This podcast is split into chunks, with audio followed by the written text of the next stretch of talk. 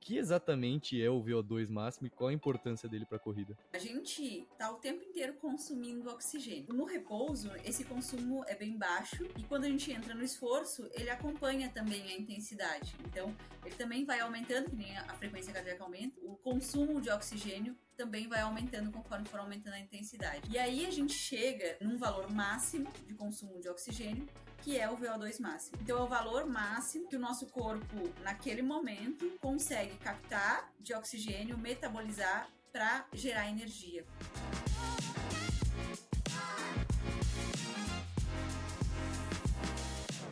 E aí, bem-vindo a mais um episódio do GMcast. O episódio de hoje foi com a doutora Juliana Pérez, popularmente conhecida como a cardiologista dos corredores. Ao longo do episódio, a gente passou por três pontos principais. O primeiro deles, como ela começou na corrida e qual a relação da corrida com a profissão dela. O segundo deles foi sobre uma série de conceitos importantes de cardiologia para quem corre. Então eu perguntei sobre VO2 máximo, eu perguntei sobre zonas de intensidade, eu perguntei uma série de coisas que vários de nós têm dúvida, inclusive eu, e ela é literalmente a pessoa mais especialista para responder isso. E por fim, a gente falou sobre a experiência dela como corredora. Ela já correu Major, então eu fiz várias perguntas sobre isso. E antes de começar o episódio, eu tenho uma coisa importante para falar para vocês. Como vocês bem sabem, eu tô sempre buscando aprender coisas sobre a corrida, seja conceitos, produtos que vão melhorar minha performance, e uma das coisas que eu achei nesse meio do caminho foi a Liquids. A Liquids é um pacote de eletrólito que tem três vezes mais sais minerais que o isotônico padrão, sabe aquele que você conhece bem, coloridinho? Então, tem três vezes mais eletrólitos que aquele isotônico, não tem açúcar, não tem corante e tem melhorado muito a minha performance. Antes eu costumava voltar da natação, da corrida, me sentindo atropelado. Hoje eu consigo tomar, minha hidratação vai lá para cima e a minha recuperação é muito melhor. Tem gente que usa pré-treino, tem gente que usa intra-treino, tem várias formas de usar. O importante é que ele é um produto muito bom e ele é apoiado por várias pessoas grandes no esporte. Um exemplo é o Bernardinho do vôlei, que é sócio e grande apoiador do produto.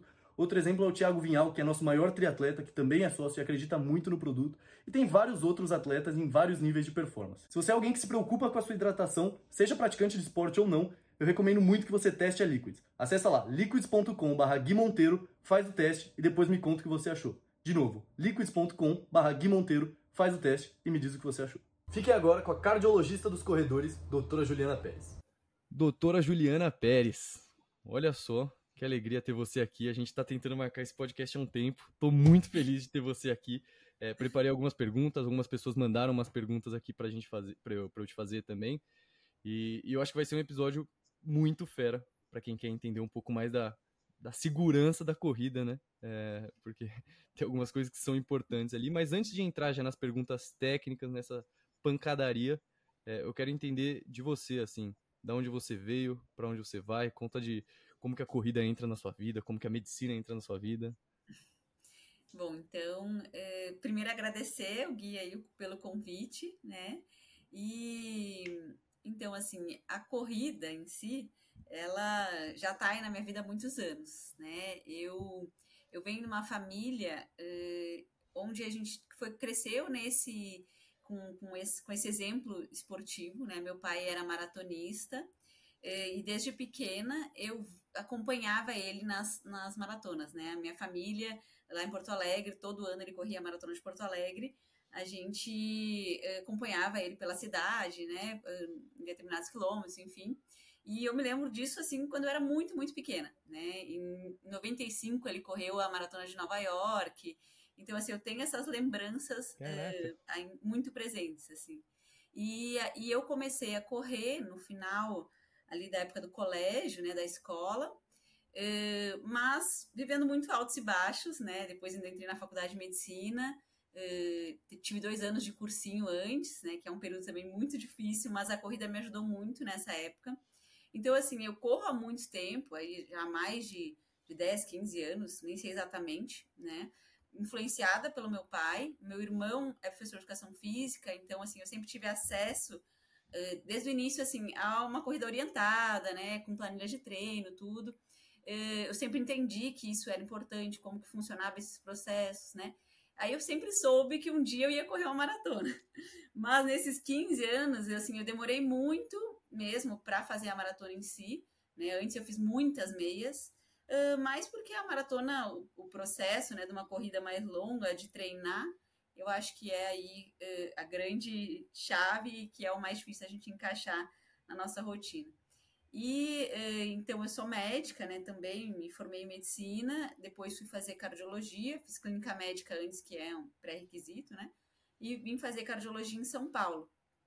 Quando eu vim fazer cardiologia aqui em São Paulo, foi um dos períodos que eu estava assim até um pouco de altos e baixos na corrida, né?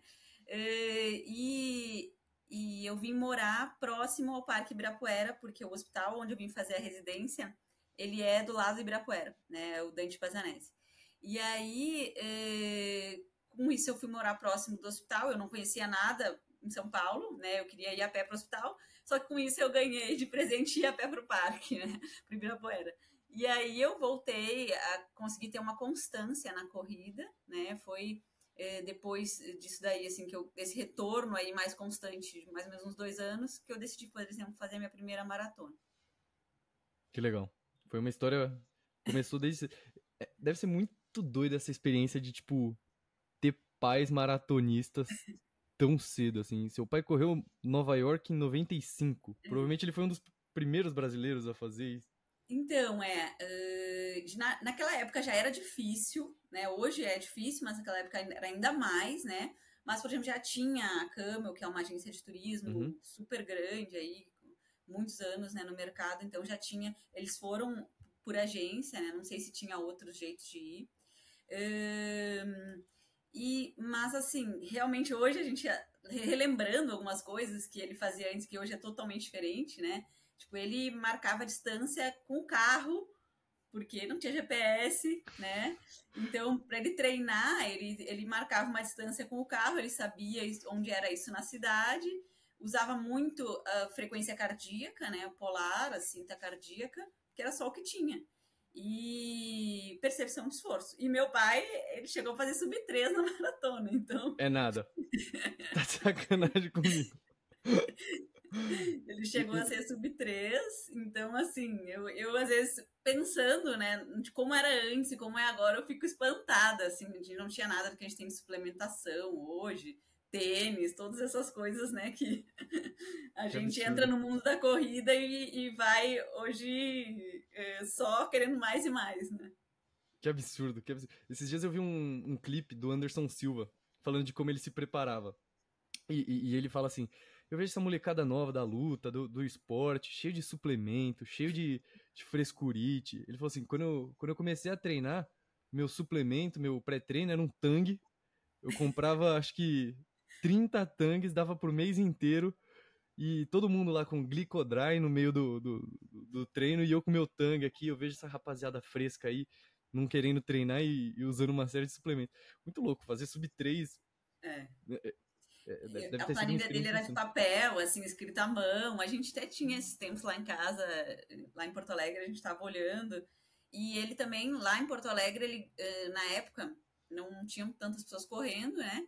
ele sempre ganhava um troféu que era o troféu de primeiro médico na maratona, né?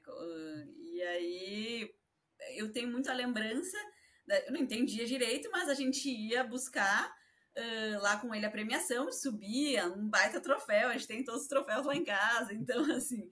era uma coisa assim que, nossa, pra mim era muito, muito mega, assim, então isso marcou muito, né? E, e o exemplo acaba ficando, né? Que bacana, que bacana. E aí você escolhe cardiologia, então, já pensando em esporte, você falou que você estava meio balançada com, com a corrida na época. Como que foi a, a escolha da cardiologia? Então, assim, a, a escolha da cardiologia, ela, ela, veio mais, assim, por vivenciar algumas coisas de cardiologia na faculdade e, ah, é isso que eu gosto. Meu pai era anestesista, eu até, por um tempo, pensei em fazer anestesia, mas uh, eu fazendo estágio, tudo, eu vi que eu não era aquilo que eu gostava, eu gostava mais da parte de cardio. Eh, mas a cardiologia do esporte, ela veio aqui em São Paulo mesmo. Por quê? Lá em Porto Alegre, isso não era, não é tão, ainda, eu acho que não é tão difundido como é aqui em São Paulo. Eh, e quando eu cheguei aqui em São Paulo, né, entrei na residência e tudo, dentro do, do Dante, onde eu faço, a gente tem um setor de cardiologia do esporte, né? e tem também uh, dois meses ali na parte de uh, teste ergométrico, teste ergospirométrico, né? Uh, e de reabilitação cardíaca, que é o exercício físico para quem tem doença cardíaca. Quando eu entrei nisso e, e eu, com, eu com, vi isso na prática, né? Foi quando aí eu me apaixonei, que eu pensei, nossa, eu, eu consegui ligar duas coisas, né?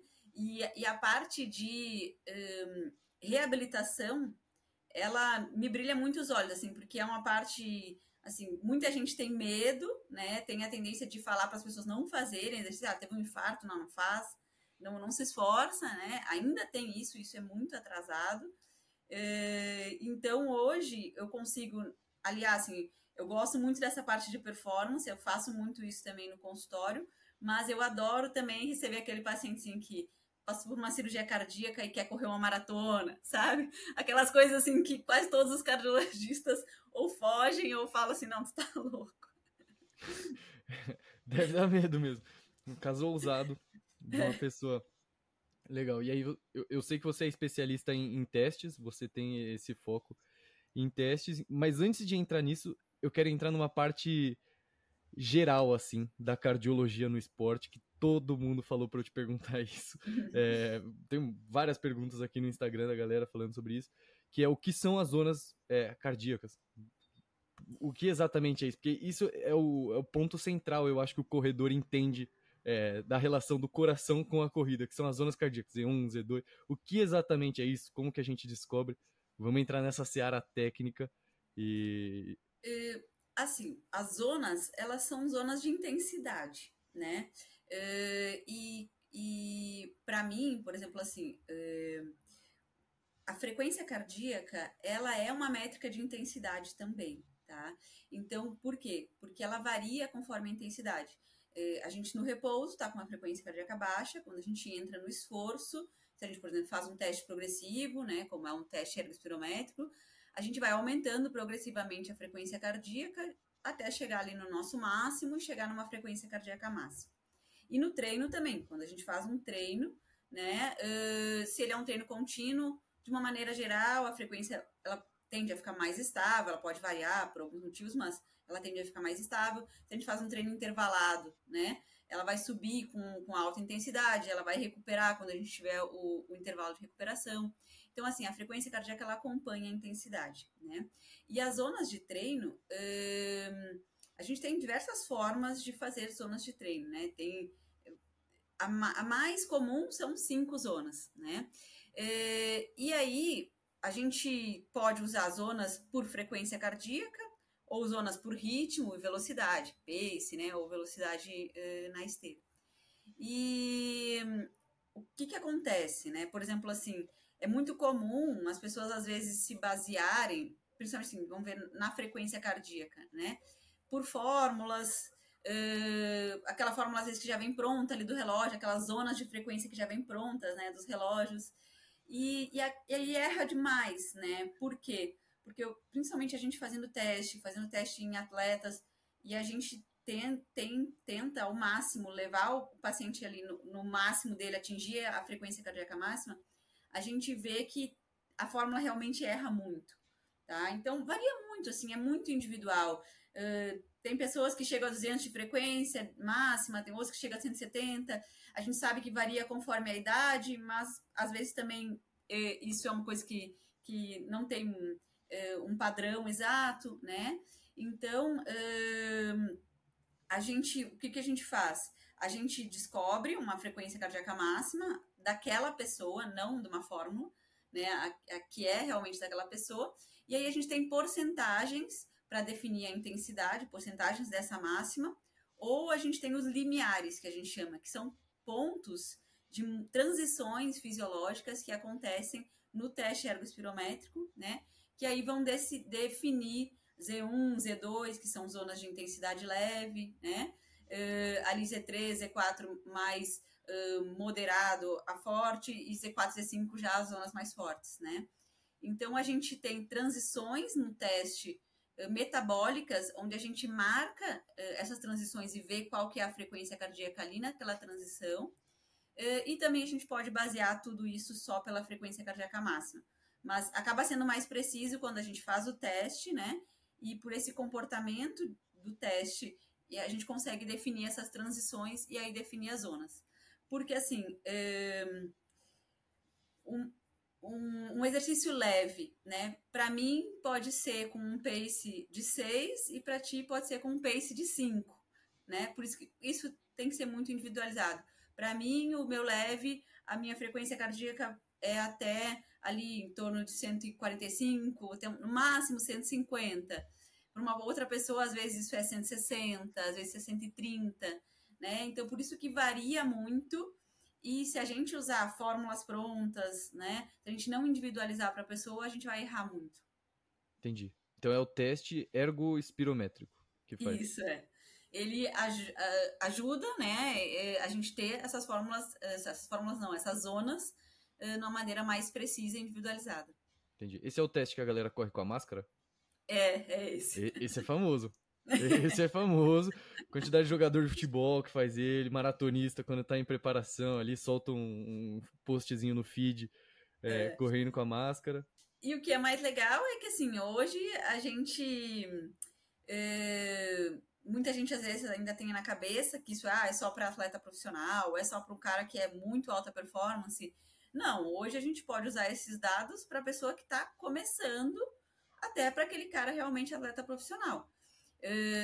Por quê? Porque um dos grandes erros de quem está começando e o que gera muita frustração é a pessoa não conseguir, ah, não consigo andar 100 metros, não consigo uh, correr um quilômetro, porque ela erra a intensidade. Às vezes ela, ela o, o, quem está iniciando, ele, ele para ele só existe o caminhada, que é um leve, e a corrida que é forte.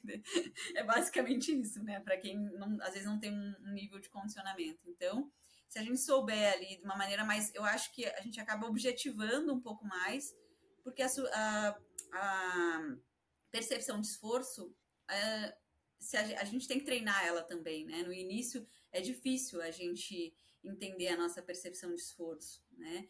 E aí, no momento em que a gente associa dados objetivos, a gente consegue ir tanto treinando mais a nossa percepção de esforço, como acertando mais também nessa questão de intensidade.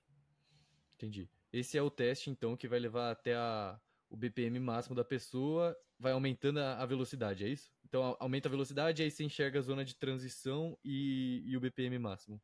Isso é. Normalmente, como é que a gente faz, né? A gente conversa com o paciente antes para entender, primeiro, o que ele faz nos treinos de ritmo, como que no treino é a frequência cardíaca dele, se ele usa né, essa, esse tipo de monitorização. Uh, e aí, dentro desses ritmos, a gente monta um protocolo para aquela pessoa, no que a gente espera que ela saia do que é muito leve para ela e chegue até o máximo para ela, né? Que é aquilo que eu falei. O muito leve para ti pode ser um pace de 5, para mim pode ser um pace de 6, 6,40, né? Ou uma caminhada. Então, tem pessoas que a gente começa com caminhada, tem outros que a gente começa a 10 km por hora, 11 km por hora. Um atleta profissional, a gente começa aquecendo a 11 km por hora, entendeu? Uma pessoa que é totalmente sedentária ou que está iniciando ali, a gente começa caminhando. Então, a gente individualiza para que para aquele paciente a gente comece numa intensidade muito leve e a gente chegue até o máximo dele. Entendi. Eu fiz esse teste uma vez. Quase morri. no, na velocidade final, tava, é. ele falou assim: Eu inclino ou aumento mais? Eu falei assim: Meu irmão, se eu fizer qualquer coisa, eu morro aqui. Eu acho que eu cheguei bem no meu máximo.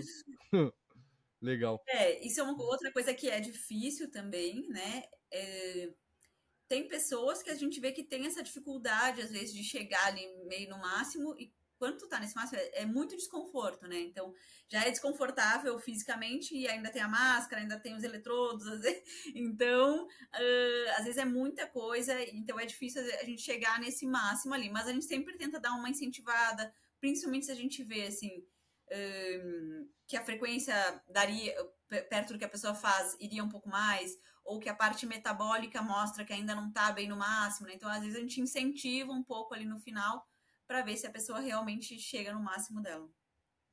Entendi. Ju, uma dúvida clássica agora para você. Quando eu comecei a correr, meus pais não correm, eles não são muito do esporte. Meu pai é do tênis, na verdade, mas minha mãe é zero do esporte. E quando eu comecei a correr, eu falei para eles assim: mãe, pai, eu vou fazer uma meia maratona. Foi, eu, eu fui ousado na época, fui, mas eu soltei essa bomba para eles. E minha mãe falou assim: pelo amor de Deus, meu filho, vai ter um ataque do coração. Você tem que fazer um check-up do teu coração para ver se você pode correr. O que exatamente é esse check-up? Por que, que é importante um corredor fazer antes de começar? Qual que é o momento certo? É, é de primeira? É quando a pessoa está correndo 5 km, 10 km? Como que você enxerga é, essa saúde inicial uhum. é, para começar a correr? Uh, assim, por que, que é importante, né? Porque uh, desde pessoas mais jovens, a gente pode ter, por exemplo, doenças genéticas, né? Principalmente abaixo de 35 anos. As doenças genéticas, elas são as que mais causam algum problema no, no exercício. Acima de 35 anos, a principal preocupação é infarto mesmo, aí o infarto passa na frente das doenças genéticas, né? Que são doenças em que no momento em que a gente gera esse estresse para o nosso coração, que é o estresse do exercício e um estresse bem intenso, que é que principalmente a gente chega em provas, por exemplo, ou, ou treinos de alta intensidade, né? Uh, isso associado a uma doença gera um gatilho que pode levar a, a um ataque cardíaco, uma parada cardíaca, né? Então, uh, isso é raro? É raro, mas quando acontece, principalmente quando acontece em pessoas jovens, né? É uma coisa que é muito dramática. Então, uh, e a gente, em exames de rotina, a gente já pode identificar uma coisa que a gente pode dar alguma orientação mais individualizada ou até mesmo tratar, né? E, e evitar e prevenir esse tipo de complicação. Uh, então, o que que eu vejo assim? A gente tem muita gente, às vezes, que usa essa desculpa do check-up para não começar o exercício, né? Ah, eu tenho que passar, sabe? Então, assim, hoje tem muito assim que se a pessoa não tem nenhuma doença e não sente nada, principalmente no esforço, ela deve começar um exercício, né? Deve começar uma atividade física, porque isso é saúde, né? E o sedentarismo é uma doença. Uh, e depois, então, assim, essa avaliação ela não deve impedir ela de começar a fazer um exercício físico. Mas, por exemplo, se a pessoa começa a participar de competições, né, a treinar mais intenso, treinar com alta intensidade, aí já a gente tem que olhar com, com outros olhos e realmente o check-up está super indicado, né? Uh, basicamente, o que, que a gente faz? A gente faz uma consulta médica, né? Uh, onde a gente vai avaliar todo o histórico da pessoa, se ela tem algum sintoma ou não, fazer um exame físico, né? Na consulta eu sempre faço, por exemplo, um eletrocardiograma de repouso, que aí a gente já consegue ali ter algumas pistas se tem alguma coisa ou não. Se o exame é totalmente normal, a gente já fica mais tranquilo. E aí já parte, né, segue o check-up normal. Então, hum, é, é uma coisa assim, o check-up ele é importante, ele não, não precisa te impedir de começar a fazer uma atividade física, porque a gente, como eu falei, né, o sedentarismo é uma doença também mas é uma coisa que tem que estar na mente e principalmente para quem faz provas de corrida e quem treina em alta intensidade. Entendi. Então, para a pessoa que está começando, assim, não, não é uma desculpa. É, ah, preciso fazer, preciso me preparar para começar a me preparar, para começar a pensar em correr. É, é. A, a gente tem que diminuir um pouco essas barreiras, né, para as pessoas iniciarem a atividade física, porque é, não, não é fácil já, e aí se a gente começa a botar desculpa, aí realmente fica mais distante de algumas pessoas. Entendi, entendi. Tô fazendo várias perguntas aqui que eu tinha quando eu comecei a correr, o tal do check-up, que minha mãe me obrigou a fazer. Eu fiz, estava tudo saudável, inclusive, ainda bem. É, mas, mas, eu entendi a, a, importância dele. E ao longo do, da minha jornada como corredor, um outro termo que eu comecei a ouvir muito é VO2 máximo. VO2 máximo, você tem que fazer o seu teste de VO2 máximo. Aí esses dias teve uma prova de triatlon e aí falaram, não, o VO2 máximo desse cara é 92, enquanto o VO2 máximo desse cara é 55. O que exatamente é o VO2 máximo e qual a importância dele para a corrida? então, a gente tá o tempo inteiro consumindo oxigênio, né? E a corrida, ela é um, um esporte é, predominantemente aeróbico. Então, a gente usa muito oxigênio aí como é, participante ali para gerar energia, né? E, só que quando gente, no repouso, esse consumo é bem baixo, e quando a gente entra no esforço, ele acompanha também a intensidade. Então, ele também vai aumentando, que nem a frequência cardíaca aumenta, ele o, o, o consumo de oxigênio também vai aumentando conforme for aumentando a intensidade. E aí a gente chega eh, num valor máximo de consumo de oxigênio, que é o VO2 máximo. Então, é o valor máximo, né, eh, em que o nosso corpo, naquele momento, consegue captar de oxigênio, metabolizar para eh, gerar energia. E, e, é o que a gente, chama de como se fosse o, o, nosso motor hoje, né? Porque ele é uma foto do momento. O VO2, eh, ele a gente tem valores que são previstos para idade e sexo, né? É, e aí, se a gente pode ter quem treina, normalmente tem valores bem acima da média. É, e quem é muito sedentário, às vezes tem valores bem abaixo da média. E aí a gente já tem um monte de estudos que mostram que pessoas que têm esses valores abaixo da média vivem menos, têm mais doenças, né? E quem tem valores acima da média vive mais e tem menos doenças, né? Então, ele é uma métrica não só de saúde, mas também, não só de performance esportiva, mas também de saúde, né? E as pessoas que têm um VO2 mais alto, elas tendem a ter uma performance melhor. mas, por exemplo, assim, se a gente pegar todos os atletas maratonistas aí profissionais que estão largando numa maratona, todos eles vão ter um VO2 muito alto. Então, não necessariamente é isso que vai fazer a total diferença ali na performance deles. Tem muitos mais outros detalhes, né? Mas a gente sabe que quem tem um VO2 alto vai ter uma performance, tende a ter uma performance melhor, principalmente nesses esportes assim, bem aeróbicos, né? Onde a gente usa muito o oxigênio como fonte de energia. E o. Pelo que você falou, então, o VO2, é, quando a gente te... descobre ele, é uma foto, então eu imagino que dê para treinar ele.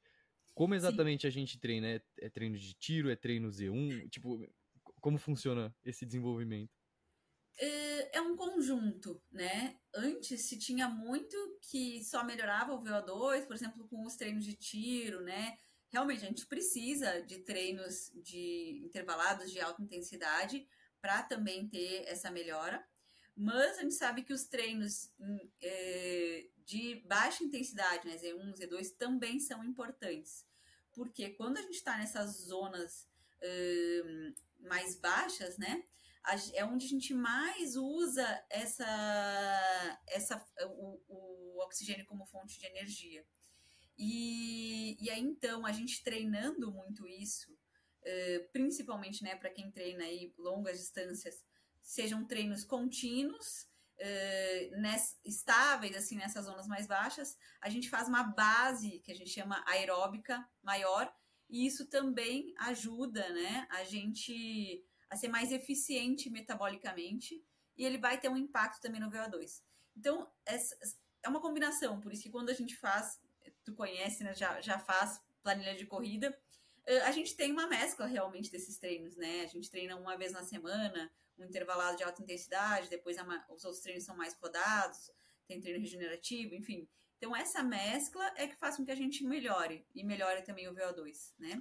E uma coisa que impacta muito no VO2 é a perda de peso. Então, se a pessoa tá com sobrepeso, com obesidade, né, é, só dela perder peso, ela também já vai ter um impacto no VO2, porque o peso ele entra no cálculo também ali, né, do, apesar da máscara ela ser uma medida direta, né, a gente está medindo ali diretamente essa análise de gases, né?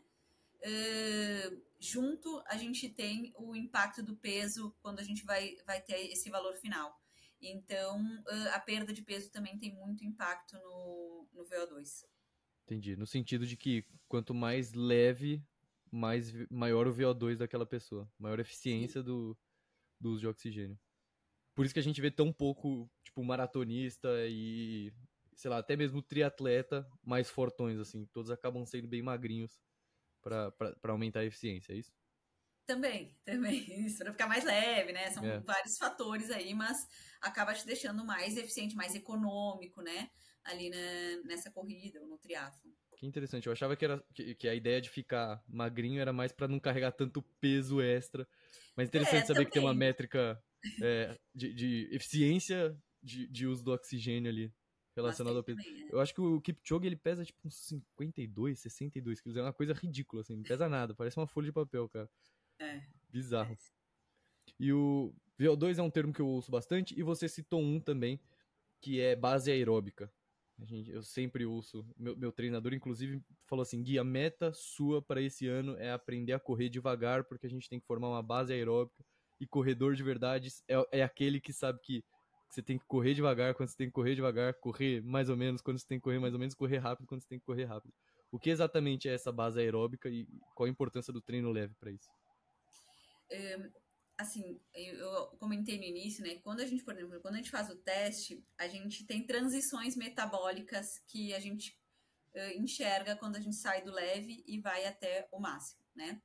E aí tem uma transição que ela é basicamente assim, o, aonde a gente delimita, né, o final ali da, da do Z2, início do Z3, uh, que é essa transição onde o exercício é realmente só aeróbico, né? E aí, depois dessa transição, ele começa a ter um componente anaeróbico, mas sempre predomina o, a corrida predomina o aeróbico, né? E, e aí, nessa, é, é, é nessas zonas que a gente trabalha essa base aeróbica. Então, a gente conseguir utilizar uh, não só o oxigênio aí, nessas zonas a gente usa muito o oxigênio, mas usa também muito gordura, né, como fonte de energia. É, e, e, e nessas, nessas zonas é onde a gente aguenta realmente fazer um exercício por muitas horas, né? Então, são as zonas de uh, ultramaratona, né? E aí, conforme a gente vai andando cada vez mais, uh, treinando o nosso corpo a ficar estável nessas zonas, né? a gente vai treinando o nosso corpo a utilizar uh, essa, esse substrato ali metabólico de uma maneira cada vez mais eficiente. E aí, com isso, a nossa frequência cardíaca fica mais estável, né? E, e por, uma eficiência mesmo do coração, né? Quando a gente entra no, no, no exercício, o coração ele tem que aumentar o fluxo ali de sangue em torno de cinco vezes comparado com o repouso né? É, e esse aumento, ele se dá muito pela frequência cardíaca, mas também por uma força ali do coração, né? O quanto ele ejeta de sangue, enfim. É, e aí o que acontece? A gente fica também mais é, econômico, fica mais eficiente, né? A gente também vai precisar de menos batidas para ejetar aquele volume que é importante para aquela intensidade, né? Então, por isso que a gente acaba ficando com uma frequência mais estável, uma frequência um pouquinho mais baixa, né? Uh, e aí, essa é a, essa base aeróbica aí que, que tanto se fala. Entendi. Mas uma coisa que é importante, assim, que eu fui uh, perceber muito também, com, com, ganhando experiência em fazer maratonas, treinar para maratonas, né? Uh, que é um erro muito comum, é as pessoas às vezes fazerem os longos né, em ritmos mais fortes e às vezes quebrar muito esse longo, precisar parar muitas vezes, né? Onde seria para ela fazer uma base metabólica melhor, seria mais interessante ela fazer mais leve uh, e mais contínuo, né? Evi evitar parar tanto assim no, no treino, né? Então, porque essa exposição a horas de, de corrida contínua e numa baixa intensidade gera adaptações metabólicas que vão tornar ela mais eficiente. Entendi. Então, fica o recado aí para quem pega o treino de, de, de, Z1, Z2 e faz Z4 só para postar no Instagram. Já fui desses. Não, não, vou, não vou, não julgo, mas fica o aviso aqui de amigo que às vezes o Strava bonito não quer dizer o dia da prova bonito. É. é porque... E, e, tem uma outra questão, né? A gente vai acumulando estresse uh, para o nosso corpo. Então, aí começam a surgir as lesões, né? O risco de overtraining. Então, essa, esse jogo de intensidades ele é muito importante. É, eu tive uma fratura por estresse, inclusive. Eu tive uma fratura por estresse no pé. No pé, eu acompanhei. Ah, é? é, foi overtraining. Na época eu não treinava com assessoria Sim. e minha, minha personal não queria me treinar. Ela falou, Gui, eu não quero te treinar, eu não sei treinar corredor. Eu falei, coach, vamos que vai ser legal. Aí ela falou assim, Gui, não vamos. Eu falei, vamos tentar. Aí beleza, a gente tentou. Eu consegui correr a maratona, maratona de São Paulo, mas aí depois de um mês eu tive a notícia de que meu pé não tava muito legal. Aí eu fiquei 90 dias é, parado é, depois a, a, fratura, né, basicamente é excesso de demanda, baixa reserva energética, e aí vai juntando um estresse ali, né, crônico, e é isso aí, uma fragilidade, né. É. Recentemente teve um, um triatleta é, bem famoso que ele era conhecido por ter usado esteroides, provavelmente, quando ele era jovem, e ele teve um infarto durante uma prova. Como que. Por que que acontece isso? Assim, qual é a relação dos esteroides com o infarto é, em pessoas que praticam esportes de endurance? Uh, assim, é, basicamente, né, os, os esteroides, ah, eles têm, eles estão relacionados principalmente quando a gente usa em dose suprafisiológica, né, que é o que acontece aí eh, com a maioria do, das pessoas. É, eles têm um aumento do, do colesterol, aumento da pressão arterial, né, e eles vão também danificando os vasos, né? Então, os nossos vasos é, eles tendem a ficar mais rígidos, né? E é, vão formando ali placas de gordura, né? É, pra, eu já trabalhei bastante em pronto-socorro e a gente via isso com frequência, né? Com uma certa frequência de pessoas jovens chegarem com quadro de infarto e, ter esse histórico de, de uso de, de esteroides anabolizantes, né? É, então, provavelmente o que aconteceu com essa pessoa é que por ela ter utilizado, né, é, anabolizante, gerou esse, esse risco, né, por às vezes aumento de colesterol, aumento de pressão arterial, ou só por esse dano ali nos vasos e isso ter gerado placas de gordura. E quando a gente vai, né, para um para uma prova, uma maratona, né, uma prova de endurance, enfim, é, a gente tem vários fatores que podem naquela pessoa que já tem uma doença desencadear, né, um infarto. Então, por exemplo, a desidratação conta aí, né? Porque o que acontece? A pessoa tem uma placa ali de gordura e normalmente é, no infarto essa placa se rompe e aí ela obstrui o vaso inteiro e aí ela causa infarto, entendeu? E aí, num, num, numa prova né, de longa duração, a gente tem alguns fatores que vão se somando que aumentam o risco de quem já tem uma doença uh, desencadear esse tipo de complicação, né? Então, ele provavelmente já tinha uh, placas de gordura ali nos vasos, não sabia, né? Se não fazia, às vezes, um acompanhamento, e uh, associado aí a um exercício prolongado, intenso, né? Às vezes associa um pouquinho de desidratação, tu vai, tu aumenta, quando a gente desidrata, a gente aumenta uh, a viscosidade, que a gente chama, é como se deixasse o sangue mais grosso mesmo, né? Então, por isso também aumenta esse risco de infarto. Entendi. Tem alguma coisa a ver com genética, então. Isso é uma coisa que eu, que eu vi um recentemente. Pode ter. Um pouco pode ter. Tipo, propensão Porque, assim, já da pessoa ter alguma doença cardíaca. É, assim, o que, que eu vejo, né, muito no consultório. É, até mesmo essa resposta de aumentar, a, aumentar o colesterol, aumentar a pressão em quem usa anabolizante, ela é muito variada. Tem pessoas que têm, tem pessoas que não têm. Então, uh, vai realmente a genética é um ponto, né? Então, às vezes ele tem uma tinha uma, uma predisposição, aí ele associou vários fatores de risco e aí aconteceu o infarto. Complicado, é muito duro. Acho que o, o grande resumo é que muitas vezes não vale a pena usar. É. Às vezes vale, mas a maior parte das vezes parece que não. É, porque, sei lá. E tem, um, tem um outro conceito que, que eu também ouço bastante, e que é o tal do limiar de lactato. Muita gente fala assim: ah, não, hoje vai ser um treino limiar. E tem até uma filosofia toda dos dinamarqueses que estão vindo para as provas de velocidade ali. Não, não sei se você tem acompanhado, tem um, tem um moleque chamado Jacob, Jacob, sei lá. O cara tá ganhando tudo com o método dinamarquês e muito do, do método deles envolve correr no limiar de lactato. O que, que exatamente é isso? É, esse limiar de lactato é uma dessas transições que a gente vê hum. no teste. Né? Então a gente vê duas transições. É, o primeiro limiar, que a gente chama, e o segundo limiar. Né? E o segundo limiar, é, ele é essa transição do moderado para o forte. Dali para frente, tudo é forte, né?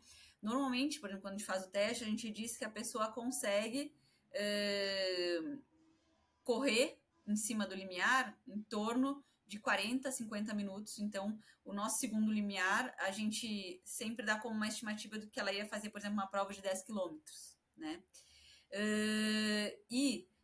Correndo acima disso, a fadiga vai chegar cada vez mais rápido. tá? Porque o que, que acontece ali? Basicamente, o nosso corpo ele está o tempo inteiro tentando buscar um equilíbrio metabólico, né? E é um ponto onde a intensidade é tão forte, né? Que a gente já não consegue mais ter esse equilíbrio. Uh, e aí isso gera uh, metabólitos, né? Uma acidose importante que a gente chama, e um deles é o lactato. Então, por isso que uh, a gente faz também teste de lactato, né? Então, associado ao teste ergospirométrico, às vezes a gente mede lactato. E aí a gente vê um ponto onde a gente tem uma estabilidade, a gente vai, vai medindo várias vezes durante o teste, em várias intensidades, né? Então a gente tem intensidades onde ele vai indo estável, aí onde ele começa a aumentar e onde ele tem um aumento exponencial, que é esse limiar de lactato, entendeu? E aí, a partir hum. dali, a pessoa realmente, dali para cima, em relação à intensidade, né? Uh, são as zonas mais só de tiro e aonde a gente não, uh, não vai aguentar por muito tempo. Entendi, porque a fadiga vai vir absurdamente e o tal do ácido lático acumula. Isso. estudei minimamente, pelo menos. O que é o ácido lático? Já, já emendo uma pergunta na outra. O que, que é esse tal de ácido lático? É, o ácido lático, na verdade, hoje a gente sabe que, que ele não é tanto o vilão, né? Ele é só ali um marcador dessa transição. Não é ele que causa a dor, isso se falava muito, né? A gente tem esse aumento do lactato, mas o que causa dor é, é, esse dano muscular mesmo, a inflamação que é gerada nessas altas intensidades, né? Mas o lactato, ele é esse produto aí de toda essa, essa transição metabólica, né? E, e ele mais, é mais um marcador dessa alta intensidade e que a gente não vai aguentar muito tempo ali né, com um lactato tão alto. Entendi. É, ele, é, ele é, mais também... uma métrica do que um líquido. Eu sempre imaginei ele como um líquido, não sei porquê. Um líquido. Juro por tudo. Eu imaginei que tinha um líquido se espalhando pela minha perna. Assim, eu falei, meu Deus, tá acumulando ácido lático aqui. Não, não, ele é um, é um metabólito que fica no nosso sangue, entendeu? E a quando a gente mede lactato, a gente pega uma gotinha de sangue da pessoa e mede como qualquer outro exame aí. No laboratório, quando a gente faz o teste, a gente mede com, é, uma medida de glicose, né? Então, ele é um metabólito do sangue eh, que se aumenta numa alta intensidade. E aí, a gente conhecendo o comportamento do lactato, a gente sabe que a gente tem um limiar ali, onde dali para frente ele vai subir muito e aí é uma intensidade muito forte, entendeu? Entendi. Entendi super. É, a gente tem comentado bastante sobre testes aqui. Eu acho que esse, esse tem sido meio que o prelúdio de todo, tudo que a gente sabe sobre métricas aqui, tudo que a gente conversou agora. Então, acho que vale a pena a gente fazer um resumo, assim. Quais são os testes relevantes para algum corredor? É, assim, eu acho que começa aqui naquilo que a gente falou do check-up, né? Então, é, fazer um teste clínico. E hoje, é, até postei um vídeo hoje sobre isso, né? É, que eu sempre busquei, já fiz vários, até na época da, da residência, eu era meio cobaia, sabe? Vai lá e faz o teste. Uh, então, só que eu sempre eu era meio frustrada, porque eu fazia o teste, eu, tá, mas agora como é que eu vou usar? O que, que isso vai mudar nos meus treinos? Como é que eu vou usar isso aqui? Então, eu tinha um pouco essa frustração, assim. Então, hoje, o que eu fico muito feliz é que eu consigo lá na, na na clínica onde eu trabalho, né? E era uma coisa que eu queria muito, que era associar essa avaliação clínica com a esportiva. Então, a gente, no teste ergospirométrico, faz, faz essa avaliação clínica, né, cardíaca, com o eletrocardiograma, mas também a gente tem essa avaliação metabólica aí que vai nos gerar dados para a gente melhorar nos treinos, né? Porque assim, o pessoal quer cuidar do coração, mas ele quer mesmo melhorar nos treinos e bem na prova, né? Então, basicamente, assim, esse é um, um, exame que vale muito a pena a pessoa fazer, porque associa essas duas coisas, né? e passar no, na parte de exames, assim, né? Passar em consulta para ver se precisa algum outro exame. Uh, normalmente, né, a gente faz exames de sangue, a gente faz ecocardiograma, ali tem outros exames que, que a gente acaba avaliando juntos também. Da parte de testes específicos, assim, para performance, né? Então, às vezes, a gente associa uh, essa dosagem ali de lactato no ergospirométrico, não é sempre, tá? Porque a gente gosta também, às vezes, de ter um basal do paciente sem o lactato e depois fazer um, um lactato, né? Então, esse, o, o, lactato, ele é mais um dado que vai ajudar a gente a entender ainda mais as intensidades e, a, e o comportamento fisiológico do paciente. Então, é um exame também legal.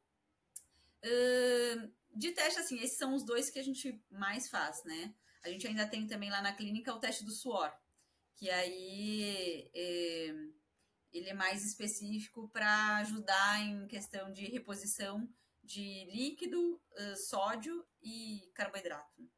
Durante a prova, né? Isso, principalmente provas longas, né? Entendi. Entendi. Então, o resumo aqui é o teste ergospirométrico, o teste do suor e o teste de lactato. Isso. E fora o check-up padrão ali. É. é. Legal. Quem quiser fazer isso com você, faz como? Onde que a pessoa te acha? É, eu atendo aqui em São Paulo, na InSport. Né? É, entrando ali no, no, no, meu Instagram também, a gente, é, no link lá na bio, tem, tem o contato certinho.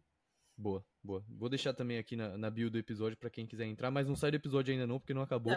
É, falando para todos os nossos ouvintes, foi só um momento relevante aqui é, de, de, eu tirar essa dúvida. É, uma outra dúvida que eu tenho: kenianos. Todo mundo tem essa dúvida. Todo mundo tem essa dúvida. Eles são diferentes da gente? Ele, a galera fala, não, eles treinam em altitude. O que, que, que acontece? É, isso é um grande diferencial, né? Uh, a questão da altitude faz muita diferença, né? Uh, tanto que a gente já, já tem dopings que tentaram, que, que acabam uh, gerando essa. A, altitude gera uma, uma adaptação metabólica, né? Que, que a gente tem dopings que, que simulam isso. Então, realmente isso faz muita diferença, né? Acho que é o, um dos pontos principais aí, mas também a questão de biotipo, genética, tudo. Uh, eles, eles têm é, é, esse, esse biotipo também já vou, muito propício né, para essa parte de corrida. E eu acho que é uma junção de fatores, né? A questão da altitude conta muito, é, a questão de, de ter aí um biotipo, uma genética, e, e isso ser uh, a corrida é o, o, esporte deles, né? Então, da cultura deles. Então, é, eu acho que, que junta várias coisas e, e aí acaba realmente tendo muitos talentos. Né? É, esses dias eu tinha um treinador keniano que veio aqui pro Brasil. Uhum. É, e aí eu fui no, na palestra do cara. E ele fala muito sobre isso, assim. Ele fala, de fato a gente tem altitude, a altitude ajuda a gente e tal. Mas assim, tem como a gente. Tem como você não ter a nossa altitude e ter uma performance muito parecida se você tiver a nossa cultura. Uhum. E o uhum. cara fala assim, cara, o, o, o, treinador falando, o Quênia não tem nada de especial. A gente não tem nada diferente do de vocês. Inclusive aqui, as ruas que vocês treinam são muito melhores do que as ruas que a gente treina. Vocês têm muito mais equipamento do que a gente tem. É, tem tudo muito mais fácil. Vocês têm gel pronto, tem pré-treino. A gente não tem nada disso. Só que o que eles falam lá é da cultura de excelência. O cara fala assim: a diferença é que pra gente, corrida é o, é o esporte. E, e quando você é um corredor profissional lá, você nunca quer faltar no treino, porque você sabe que seu amigo não vai faltar no treino. e, e, ele fala dessa, dessa competição saudável.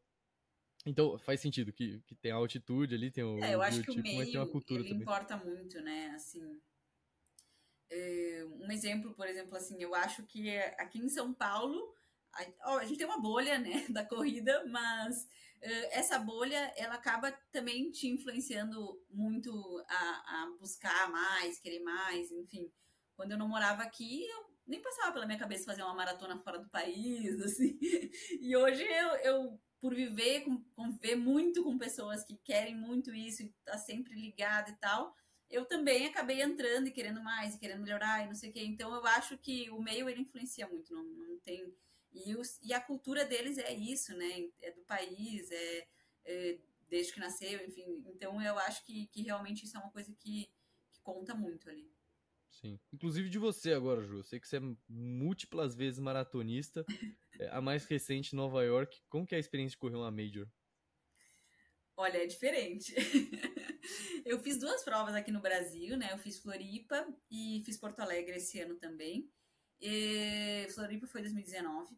E as majors são diferentes, assim, por eu o que eu mais sinto, óbvio, é, é mais organizado, enfim, é, tem isso também, mas para mim o que mais conta é, uh, tu tá ali, assim, por exemplo, eu cheguei em Nova York alguns dias antes, eu fui correr lá no Central Park, eram pessoas do mundo inteiro correndo ali, treinando, tu já via os grupos, aquilo já começava a bater uma emoção, assim. E, e aí tu tá numa prova com 50 mil pessoas, com torcida na rua, assim, praticamente o tempo inteiro, sabe? E eu fiz Berlim e fiz Nova York, né?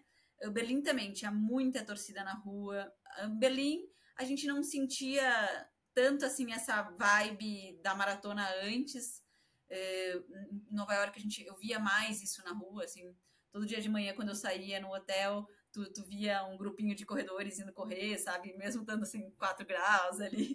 Então, é, eu acho assim, as cidades elas vivem muito mais aquilo, tanto antes como no dia, assim. E essa parte da torcida e de muita gente, e isso tudo ser muito organizado, eu acho que é, para mim é o grande diferencial aí das majors. Né? Deve ser insano. Todo mundo, juro por tudo, todo mundo que eu, que eu trago aqui que já fez Major, eu faço a pergunta: como que é correr uma Major? E a pessoa fala: cara, é, é quase um esporte diferente de, do, do, que quando você vai fazer uma maratona no Brasil, porque tem gente gritando a prova inteira. É, é que aí vai também. Eu gosto muito dessa vibração. Isso me faz muito bem, sabe? E me, me ajudava, assim, em momentos da prova também. Porque durante a maratona a gente oscila muito, né? De pensamentos, enfim. Então, isso me ajudava, me ajuda muito, né? Mas eu já tive amigas que falaram assim, ah, eu, eu tava em Chicago e chegou uma hora que eu pensei assim, ai, para tanto barulho. É que eu não sou essa pessoa, eu gritava junto. Sempre que me dava alguma coisa assim, uma queda de, de uh, emocional, eu saía gritando pra galera gritar junto, e aí isso me dá um up, sabe? Então, isso vai muito da pessoa, mas de uma maneira geral, assim, não se compara. Por exemplo, eu fiz Floripa. Uh, Floripa foi a minha primeira maratona. Eu não lembro agora exatamente, mas eu lembro que até o 24 a gente ia em direção ao aeroporto lá em Floripa, que é numa estrada meio vazia, assim, uma reta que você passa por túnel. Uh, no 28 que começava a, a ver, assim, chegava ali na, na parte né, da, da beira-mar e aí tu começava a ver um, um, lugar mais bonito, com mais pessoas, foi onde também eu lembro que encontrei minha família, aí que a prova ficava melhor, assim.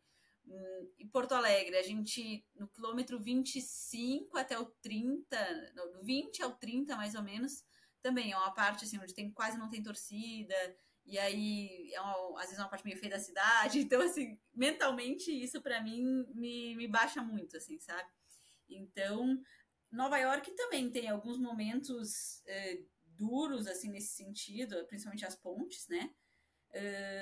mas eu já fui muito... Eu, eu estudei muito a prova, assim, aonde que eram esses momentos mais difíceis, para assim saber passar por aquilo ali. Isso é uma coisa que eu aprendi depois de, de Porto Alegre, principalmente. É, sempre falam de, de Nova York, sempre falam que é uma, uma experiência absurda. Não, é, Nova York é uma coisa assim. Uh, eu, eu, já, e muita gente me dizia, né, tem uma ponte em que essa ponte, assim, ela é longa, é no quilômetro 25, e é um silêncio, assim, é um silêncio, um, um sofrimento. Só que já tinham me dito que quando tu começa a, a, finalizar a ponte, que ela começa a descer e dar uma voltinha, tu começa a ouvir um barulho da torcida bizarro. E eu pensava assim, ah, será que é tudo isso?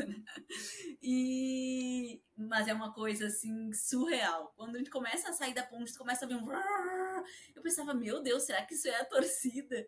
E eu tinha dito para minha família eh, me encontrar ali, que era quilômetro 26, mais ou menos. Quando eu, quando eu virei e eu vi aquele monte de gente, todo mundo gritando, eu pensei, nossa, nunca que eu vou encontrar eles, nunca. Uh, acabou que eu consegui ouvir eles gritando para mim também e, e, até dei uma volta, assim, porque eles estavam de um lado que eu não estava esperando uh, e consegui ver eles, assim, mas é um é realmente um barulho bizarro e muita gente. Então, assim, nossa, tu, tu pensa assim, é uma coisa que, que, a gente nunca... Eu só vi parecido aqui na São Silvestre, né? Aqui na... Que na Maratona é São Silvestre.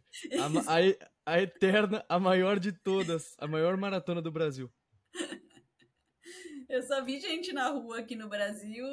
Eu não sei, porque eu, eu vou fazer a meia do Rio esse ano, né? No Rio dizem que, que tem também bastante torcida, mas eu não.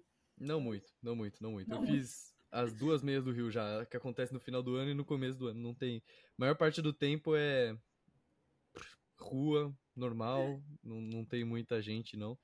Tem no finalzinho, assim, tipo, 500 metros finais, basicamente, e nos, no primeiro quilômetro vai ter uma galerinha é, ali, na, ali do lado, mas não, não e, deve nem se comparar. E uma coisa que eu acho que ainda é culto, ainda a gente ainda não tem tanta essa cultura aí que lá fora o pessoal tem muito, é, é, eles já, já têm uma cultura maior de maratona. Então, assim, uma coisa que eu achava demais lá em Nova York é que eu vi vários idosos, assim, mas muito idosos, muito idosos mesmo. Eles estavam lá no ritmo deles e eles tinham um número uh, atrás na camisa que dizia assim, por exemplo, 23 and counting. 32 eu vi um and counting, entendeu? Tipo, ela já era a 32 maratona deles Caraca. e contando. Então, assim, é, eu, eu vejo assim que lá fora tem muito mais esse pessoal também mais idoso, que a gente até também na prova a gente fez a prova de 5 quilômetros no dia anterior, né?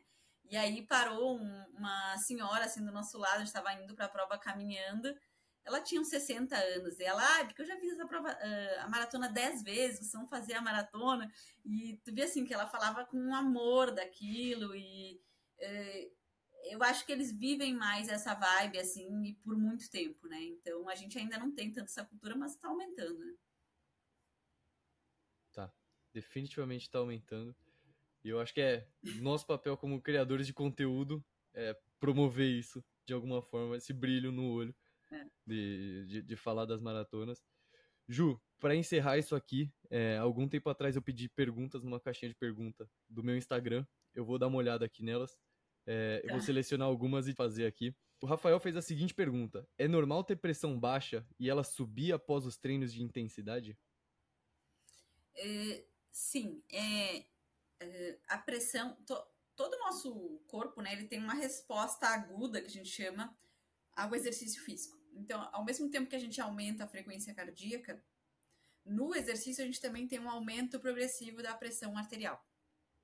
É, por quê? Porque a pressão ela está diretamente relacionada com o volume de sangue que o coração está bombeando ali para é, e, e, e, no esforço a gente precisa bombear mais sangue. Então, é, ela vai aumentar progressivamente, principalmente aquela pressão maior, a sistólica que a gente chama.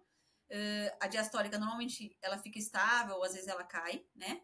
E aí quando a gente entra na recuperação, ela vai diminuindo progressivamente. Então, assim, por exemplo, hum, se essa pessoa, né, ela mediu ali logo depois do treino, ela pode ainda estar tá com a pressão um pouco mais aumentada, né?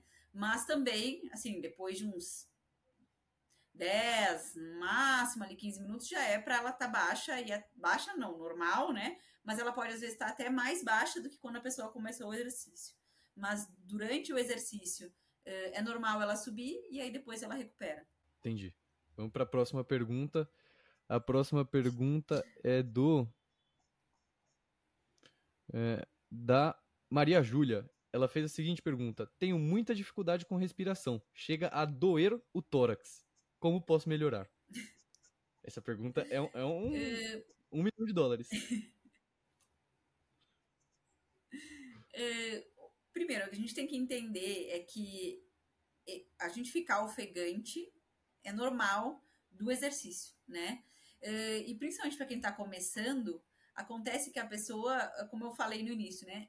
Ela sai, o, o no que ela começa a correr, ela já está naquela intensidade muito forte, naquele segundo limiar que a gente conversou, né? E, esse, e essa intensidade, é, ela gera realmente, a gente aumenta muito a frequência respiratória, isso é normal, né? Então a, a pessoa vai ficar muito ofegante. É, como melhorar isso? Basicamente é treino, né? Então a gente uh, ir evoluindo no nível de condicionamento, a gente vai uh, ter um, vai ficar mais fácil, no sentido assim, uh, aquela mesma intensidade, né? Ela vai deixar de ser o muito forte para a gente, ela vai ser o moderado, vai ser o leve. Então, é, essa é a evolução que a gente vai ver com os treinos. No início é desconfortável, e por isso que no início também a maioria das pessoas precisa começar correndo e caminhando, né? Não consegue correr durante o tempo inteiro, porque elas já estão naquela intensidade muito forte e que a gente não aguenta por muito tempo e que a gente tem a respiração muito acelerada, o coração muito acelerado, né? Mas eu acho que o primeiro passo é entender que isso é uma resposta normal do nosso corpo. Uh, claro, se a pessoa tem. Uh, sente assim que mudou o parâmetro, padrão, né? Assim, ah, não, mas eu conseguia correr e agora eu não consigo mais e me dói, eu tô com uma falta de ar fora no ar, tem que investigar, né? Pode ser asma, pode ser, enfim, alguma coisa até pulmonar também, mas uh, de uma maneira geral é normal que a gente fique com a respiração bem acelerada, ofegante, né? E às vezes dá aquela dor também uh, aqui embaixo, né? Que, que é um pouco também relacionado com isso. Famosa dor de lado. Essa aí um clássico. e a última pergunta é a do Vitor. Na verdade, eu vou fazer uma pergunta depois, mas é, é uma pergunta super fácil que você vai tirar de letra. Mas a pergunta do Vitor é: uso cinta cardíaca entrega métricas mais precisas? É válido ou o relógio já é suficiente? Uh, a cinta cardíaca sempre é mais precisa, tá? Então a gente, o, o relógio, a gente sabe tem vários estudos aí comparando e comparando diversos modelos de relógio, né? Uh, que eles têm uma taxa de erro maior do que a cinta, até pela técnica em que é utilizado, né? Então, assim, a cinta ela lê uh, ela lê impulso elétrico, ela lê como se fosse o eletrocardiograma mesmo, né? Então, por isso que ela é mais precisa. E o relógio, uh, principalmente por a gente usar ele no pulso, aonde é uma região assim que não é tão vascularizada, que às vezes pode ficar um pouco frouxo, né? E que na corrida a gente balança muito, uh, pode gerar e mais erros, né? Hoje a gente tem também aqueles que é um outro sensor que ele é igual ao relógio, só que coloca aqui né, nessa parte aqui do braço, né? Coloca em regiões mais vascularizadas e que ele consegue ficar mais justo no braço. Então ele, ele tem uma boa precisão também. Assim, não é que a gente tem que cuidar muito também qual relógio, né? Eu já, já vi relógio de alguns pacientes que tu fala assim, não, é melhor descartar mesmo, porque aí tem muito erro. Mas tem alguns relógios que entregam uma medida ali que a gente pode utilizar como parâmetro. Mas se a gente quer precisão, a cinta cardíaca é mais precisa. Muito bom, muito bom. E por fim, então, a pergunta fácil é, quem quiser te conhecer melhor, seguir você, ser seu paciente, onde a pessoa te encontra é, e como que ela faz para falar com você? Uh, bom, então primeiro assim, meu Instagram, né, que é julianaperes.cardio. Uh, ali também tem todas as informações, né, de onde eu atendo, uh, dos testes que a gente realiza. Eu sempre estou interagindo ali com o pessoal, estou super aberta a quem tiver dúvidas, né. eu atendo na Insport, que é uma clínica aí voltada aí para essa parte esportiva, mas atende não, não só atletas de alto rendimento, né? Atende tudo que, que é nível aí de, de esportistas. E essa clínica, então, fica aqui em São Paulo, mas também faço, por exemplo, teleconsulta, atendo pessoas, assim, de fora aqui de São Paulo também, que, que acaba ajudando, principalmente nessa orientação, assim, é, para exercício, avaliação de exercício, né? Que, que o pessoal me procura muito. Sensacional, Ju. Muito, muito, muito obrigado pelo seu tempo. Foi um grande prazer gravar esse episódio. Eu acho que a gente gerou bastante valor pra galera.